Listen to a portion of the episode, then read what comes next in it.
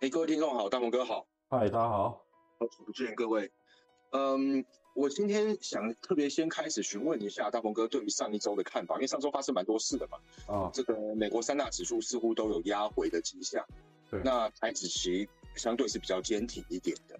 那对于上周的这个部分跟下周的展望，大鹏哥这边有没有什么看法的改变？应该是说有没有什么看法的改变，或者是需要注意的？我们先从这边开始聊聊吧。嗯嗯嗯，可以啊，可以啊。我是没有什么改变啊，因为之前反正也是有跟特各位特别有说到要注意美元，注意美元嘛，对不对？那那那美元实际上就是呃上周应该是这周了哈，这周。这个美元指数也也也也是有做些幅的一些反弹嘛，是吧？那这个搭配的就是道琼跟纳斯达克，就是所谓的一些美股啊，美股的一些下跌。那所以，呃，我觉得这个是预期中的东西啦，所以其实也没有也没有说很特别说对盘市有什么改变的一些想法或看法。呃，我我个人是目前来说是没有什么很特别的看法，是。那我们之前很早就聊到嘛，这前年大前年的这一波涨幅啊，对，那呃有很大个原因是因为货币供给量的增加嘛，对，那三大央行现在看起来货币供给还是处于一个上升的趋势，应该是因为日本的央行在宽松嘛，嗯，那关于这个状况，大鹏哥认为这是一个它会它能够持续吗？这是第一个问题，那第二个问题是这一次看起来美国的 CPI 好像又有回升的趋势。就算他用新的算法，他降低了这个呃交通的费用跟生活上食物的费用，然后提高了住房的这个费用，去重新计算 CPI，可是还是比预期高。然后在这个状况之下，大鹏哥认为说，跟货币的供给或是这个通膨的，是不是要失控呢？还是说通膨是一个在合理的范围的震荡？这个是第二个想跟你讨论的，听听看你的看法。哦。因为一直以来，其实其实日本的策略其实都很很固定啊，你也可以说它很单一啦。哦，那因为它一直不断的在蒸发嘛，即使说他他说之前要控制通膨的这些问题，但是以以现阶段它实际上的做法看起来，其实他还是希望他的货币是相对来讲是，应该是说全球来说应该是要居于前三。就是说，呃，货币来讲是相对来讲是比较活络的。那日本它增发货币的这个事情，其实也不是一天两天的，哈，不是一天两天的。所以你只要看它每一次针对货币增发，或者是它针对货币的这个部分的这个放松，哦，就是也就是讲说，它针对货币的这个部分呢，它要采取一个贬值的策略的时候，哦，那大家就相对来说就要注意美元了。为什么呢？因为全世界借日元来去换美元的是，呃，这个货币来说，基本上应该算是首先来讲是安全度相当高的一个策略，而且收益来说相对来讲是比较稳定的，因为你的风险可控嘛，哈，所以所以所以相对来说比较策略。所以你看上一次我们曾经有听说中那个日本的这个央行有说这个预期未来的这个呃利率的这个部分有可能会走到这个零点五以上嘛，哈。那大家预期这个呃日元就要升值了嘛，对不对？有曾经有有有我忘了是多久了，可能也一两个月了吧，呃一个多月吧，应该是差不多这个时候，就是曾经有过这个新闻嘛，对不对？然后然后大家可以看这个新闻一出来以后，美元是不是就下来了，对不对？美元就下来。那你看他最近这个一讲说这个呃日币在呃这个整个世界的宽松的这个呃道路上面，还是要坚守。固定的这种策略啊，事实上它其实一直以来的策略也就是也就是这样子啊，所以你看这个呃这个呃美元就马上就反弹了哈，所以所以其实日元跟美元它是一体两面的东西啦，它是一体两面的东西，你就看日本怎么说哦，那基本上美元大概就会怎么走，我我觉得可能最近来看还是美元啦，哦，就是说要看美元才知道现有目前的行情的这个走势啊，那那这个美股的。顺势的下跌也是因为配合美元的这个部分嘛，哈，美元最近这一波相对来说应该是，呃，针对之前的这一波跌势来讲，这一波的这个涨势，也就是美元美元指数的上涨啊，相对来说是比较比较强烈一点，哈，就是这一波的弹升是比较强烈。我觉得我个人觉得颇有这个破底翻的味道，哦，颇有破底翻的味道，所以，呃，可能。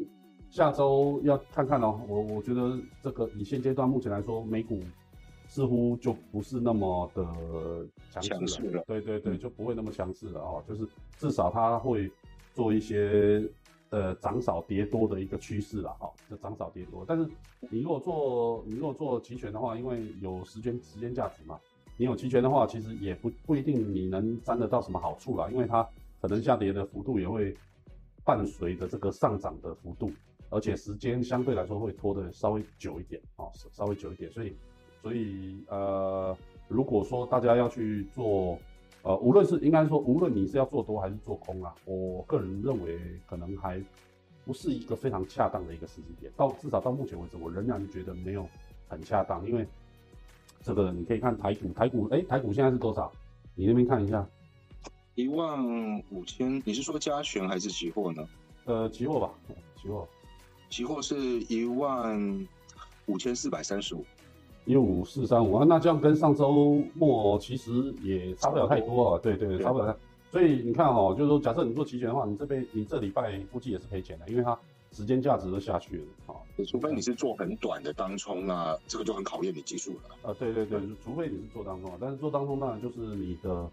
风险相对来讲也比较大一点哈，嗯，稍微要盯了，对对对，所以所以其实我我依然是觉得不是一个很好的一个时机点了，哈，就无论你是做多还是做空，可能还是要再多看一看。那呃二月二月可能要偏大概第四周吧，到呃偏二月底看看这个呃俄乌战争这边会不会有进一步的这个消息哦，然后导致整个。市场的变动会比较大哦，有没有可能有产生像这样的一个消息？我觉得是拭目以待了哈啊。那当然，我们就人道的立场，我们还是希望就是说这个战争赶快结束了啊，这赶快结束，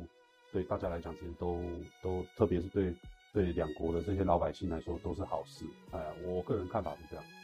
因为我还想再补充请教一点，就是之前大伯哥有提过，日本的这个通膨也是蛮严重的。嗯哼，那。他现在在做这个货币供给量的增发的时候，我这边看到的是从今年开始，它的这个 CPI 也是不断的在上升，在创高。那在这种情况之下，之前你有提过说这也是一个未知的风险嘛，对不对？嗯。那现在这样子看起来，它有到失控的状况吗？还是说它还是在一个可控的范围之内？呃，准确的来说，哦，日元它的呃所谓的失控，也就是说它的风险的控制。我觉得它的底层逻辑来自于美国，就是它跟美国之间的、跟老美之间的一个联动，甚至说一些利益的一些交换，或者是共同的一些利益的一些基础。我觉得这是一个比较底，你这个问题涉及到的是比较底层的逻辑。那以现在目前现阶段来说，我觉得目前还看不到，就是说，呃，日本跟美国之间的这个联手的策略。有被任何一个呃可能性打破的一个一个基础，我我至少是目前来说还没有看到什么样的一个会被打破的一个一个一个一个基础，所以我们可以说在这个点，我们看起来，它两个国家的合作还是在他们的可控范围之内。对对对，你但是现在是这样哦，就是说那个呃，因为日本它现在目前就是。呃，结婚率跟这个出生率其实已经是非常非常的低了。那我昨天看到一个新闻，就是他们现在国会已经在讨论，就是在今年四月份可能会开放一个，就是有史以来最大的一个呃移民的法案，哈，移民的法案，呃，也就也就代表说，他向全世界的劳动阶级这个招手了，哦，就是希望所有的人都到他日本去移民。听说这一次是相对来讲是。呃，历史以来最宽松的一次，就是移民的法案是最宽松一次。因为日本本身移民是非常限制非常多的。对对对对，那那他这个法案当然就是第四月份可能会推出了哈，四月份会正式的将这个愚人节的礼物嘛，不知道，但是他的方案应该是四月份会会比较清晰。那从这个地方我们就知道，就是说基本上，就即使是日本已经充分就业的，所谓充分就业就是。能劳动的人，他都有一个工作的。即使是这样子的一个前提的假设，就是我们就假设日本已经是百分百的这个呃充分就业，那他依然是希望比较旺盛的这个劳动力哦的市场。所以说就代表说他们那边的其实就业率其实并不高，就是等于讲说他们那边长期是处于缺工的状态，或是长期处于缺工。那所以说就是变会变成是说，呃，长期处于缺工的这个状态的话呢，那呃剩下的这些国民他去在呃整个市场的消费性来说，他可能就不太能提振他们所谓的消消费。所以说，所以说呃，针对日本甚至日元这一块，我觉得它的通膨可能是基于它本身社会的结构的这个问题，就呃不太会去造成太过大的影响。啊，也不会太造成太过大影响，因为因为日本人也有储蓄的习惯嘛。那除了日本人有储蓄的习惯，再来就是加上他人口的消费，其实实际上是是相对来说是比较少，好，相对来说是比较少。因为有很多乡下地方已经有点偏向自给自足的状态。对对对对，所以所以他们的整个内需的这一块的话，其实我觉得控制的相对来说是还算蛮好的。所以说他们针对货币这一块才会这么的放手的去干这个事情。所以，所以，所以，我觉得至少以现阶段的这个金融指标跟数据显示出，就是说，目前美国虽然问题是比较多的，但是因为它有一个很好的小老弟嘛，就是日本嘛，哦，它有一个很好的小老弟可以帮他分担解忧了，哦，可以帮他分担解忧，所以，所以以现阶段目前的这个状况，我觉得他们两个的这个底层的逻辑，呃，至少还是属于可控的状态，所以。不太会有短时间内这个呃会有产生什么样很大的一些问题的影响，至少我现阶段目前看到发生不可控的事。对对对，那当然那当然，除非发生一些不可控。在可控的范围里面，看起来他们也并没有过得很好，所以这也是为什么我们这几周一直的态度就是，你说要做多，回到台股好了，回到一万八千点，好，好像这个也没有什么。火火力去烧，去让它往上走，但是你说往下摔，好像也没有什么特别的大事。对对，那是对。所以以现阶段目前的这个状况的话，我觉得大家反正就是还是以多看为主，还是以多看为主。就是以现阶段目前的状况，可能还是不太不太适合，就是说积极而且呃比较有策略的规模式的这种进场。我觉得可能还是要再等等，还是要再等等。就可以说，我们可以说通膨还是在高位，但是还没有到完全就没有失控，但是也下不来。如果说这样子来看的话，对对，那是那是。你看，像现在所有几乎市场上的所有的筹码，呃，基本上全部都在散户的手里嘛，对不对？你说，你说机构十家有七家八家都在喊空啊，我很少看到机构在这个时间点，呃，美股的这个机构的这个时间点，不管不管是高盛、美林啊，或者是。这个花旗啊，或者是其他的一些基金公司，还在这个时间点还在喊多的，我我好像基本上我没怎么看到了哈，就算有的话，可能也是属于少数。跟他们喊喊归喊，好像做的也少。对啊，那那那那那可是这个盘跌不下来，那就代表说这个这个呃底盘接盘的这个力道，其实相对来讲还是比较比较比较比较强的嘛。但是上涨的力道也是比较弱的嘛，因为因为筹码都在散户的手上。那你筹码都在散户手上的话，这个盘拉升的力道就会非常有限。说实话，就非常有限。那但是就会变成是跌，可能也跌不下，跌不太下来。大家可能都在等待那个恐怖的恐怖的平衡事件，就是当那个恐怖平衡出现的时候，呃，我觉得这个这个波动率可能就会上来啊。是，嗯，目前来看是这样。那之前我们有聊过吧？那峰哥等的就是中心化市场，基本上你已经没有做多的打算。那除非有好的空点出现，你会进去做一些可能短线跟中中线的一个，我们指的短线可能是呃几个礼拜或者一个月这样子的一个操作，那中中线可能就是一季甚至半年的操作这样子。那当时看情况调整，会不会有出现这个进场点？但是你说做多的话，你反而是注重在这个去中心化市场嘛的一些这个 crypto 的一些币。那这个比较比较大的新闻就是，当然他的说法是说，呃，据知情人士透露吧，那这个这个就是不好说，不知道是谁。但是币安有意思，可能要跟这个美国的商结束这个跟在美国所有的商业伙伴的关系。因为可能美国对他的这个不是那么友善，那像这个这个状况你是怎么看的？呃呃，是必然的。我们对于虚拟货币的资产，我们应该会怎么看？会有影响是没有影响？还是说呃继续可以去找好的标的持有，还是要小心呢？在这一块。哦，OK，呃，关于这个问题，我觉得首先是这样，我觉得还是要先建立大家对于去中心化的这个这个理解了。就就好比说，呃，今天假设我们随便一个什么 A、B、C 的币啊，今天就算说它从一分钱就是零点零一哦，涨到一百块，那重点是你也要能拿得到一百，你不要拿到一块钱你就觉得哇涨了一百倍了，对不对？从零点零一涨到一块钱，啊，你就你就跑掉。所以其实。其实针对做多加密货币这一块哈，其实我觉得更多的其实还是大家心态的对于这个市场它的认同的程度以及你了解的程度啊，当然就是说了解跟认同它是它是相辅相成哦，就是你要了解你才会认同嘛，你要认同了你才会去了解哦，这相辅相成。那所以我为什么说做呃基本上我不会去做空加密货币，我会做多加密加密货币因为。呃，我个人认为，就是说最坏的时间在这一波的调，在前一波了啊，抱歉，在前一波的这个调整的过程里面，呃，我个人认为已经过去了，哦，最最差的时候已经过去了。那现阶段目前来讲，无论它是如何去做一个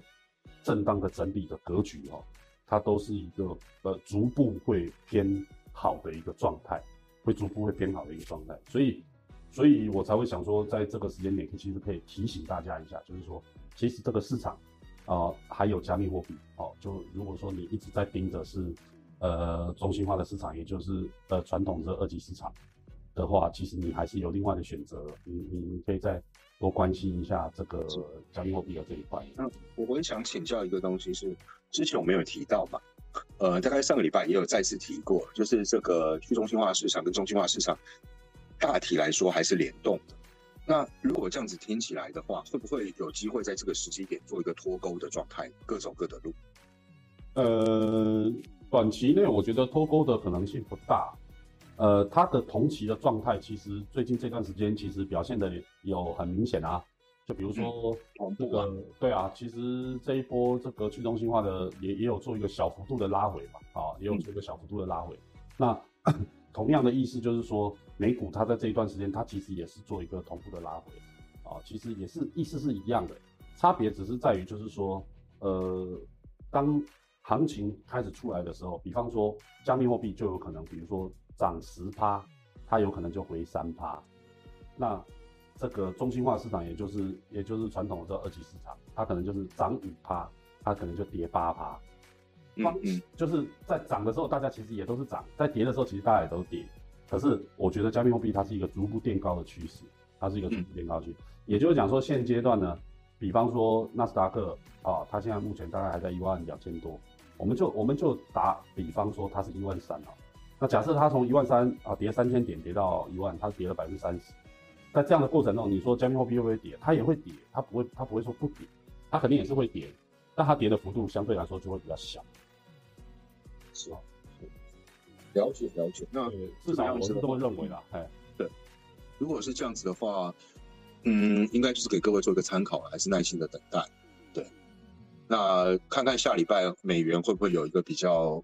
表态的态度出现？那当然，事实上美元已经有一个比较强的反弹了嘛，那看能不能持续了。对，然后我们再来讨论后续的。哎，可以可以可以可以，我以以我现在目前我我我认定的一个状态的话，就是反正。中心化的这个市场，也就是也就是这个二级市场呢，我觉得大家就是等啊，那那大家就是等一个